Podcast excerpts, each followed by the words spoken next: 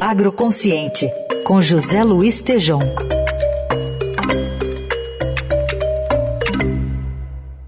Oi, Tejom, bom dia. Olá, Raíssen, bom dia. Carol, bom dia, ouvintes. Bom dia, bom dia, Tejom. Queria que você falasse um pouquinho da voz de líder desta quarta, que chega de um ex-ministro. Para ele, o país precisa de mais um plano safra para expandir o agronegócio, é isso?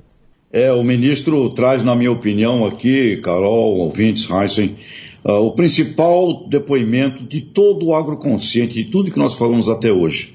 Ele trata de um grande trama que é a insegurança alimentar no planeta Terra, e ele traz aqui um conselho, um alerta que eu considero fundamental para o nosso país. Vamos ouvir o ex-ministro eh, Roberto Rodrigues, por favor, Carol. Nós sabemos que os custos de produção subiram muito por causa da pandemia e da guerra na Europa. E por outro lado, a economia brasileira não vai muito bem. Então, a disponibilidade de crédito não parece ser adequada à demanda brasileira. Só que essa demanda tem que ser considerada um cenário maior, um cenário global. O Brasil não pode ser isolado do resto do mundo. O mundo vive hoje uma inflação de alimentos muito forte, portanto, é preciso uma contribuição para reduzir a inflação de alimentos e reduzir esse problema de fome no mundo. O Brasil tem um papel para jogar nisso.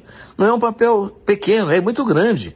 Nós somos um dos poucos países do mundo que é capaz de aumentar a produção bastante de um ano para o outro. Então temos que ter um plano de safra de tempo de guerra. Em tempo de guerra, a resposta é aumentar a produção, garantir alimento para todo mundo, sem que isso represente perdas para o país que exporta.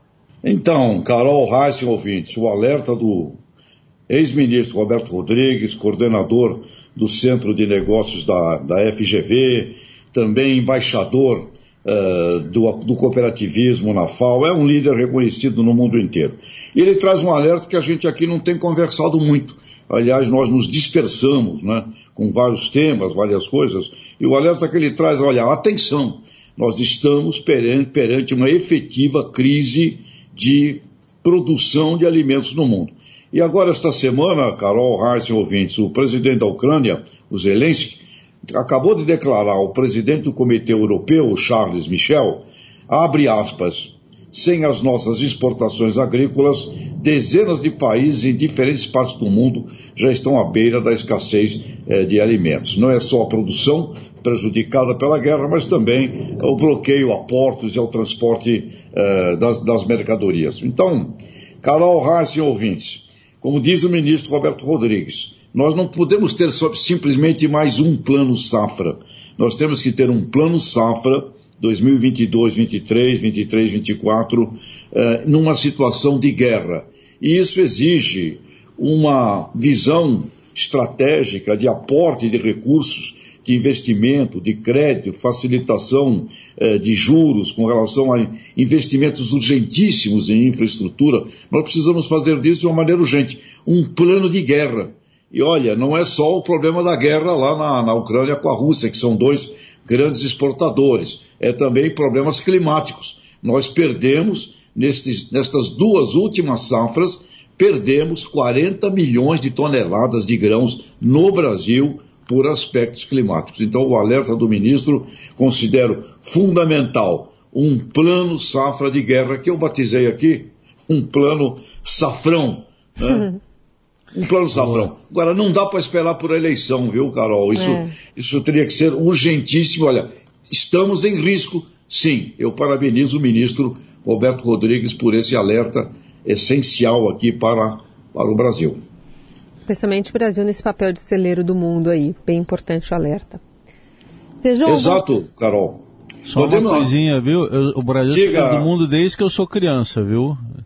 Ah, pois é. E aí, é. Você vê, nós, nós chegamos a 270 milhões de toneladas de grãos, mas nós temos condições totais, Heinz, de ir para 500.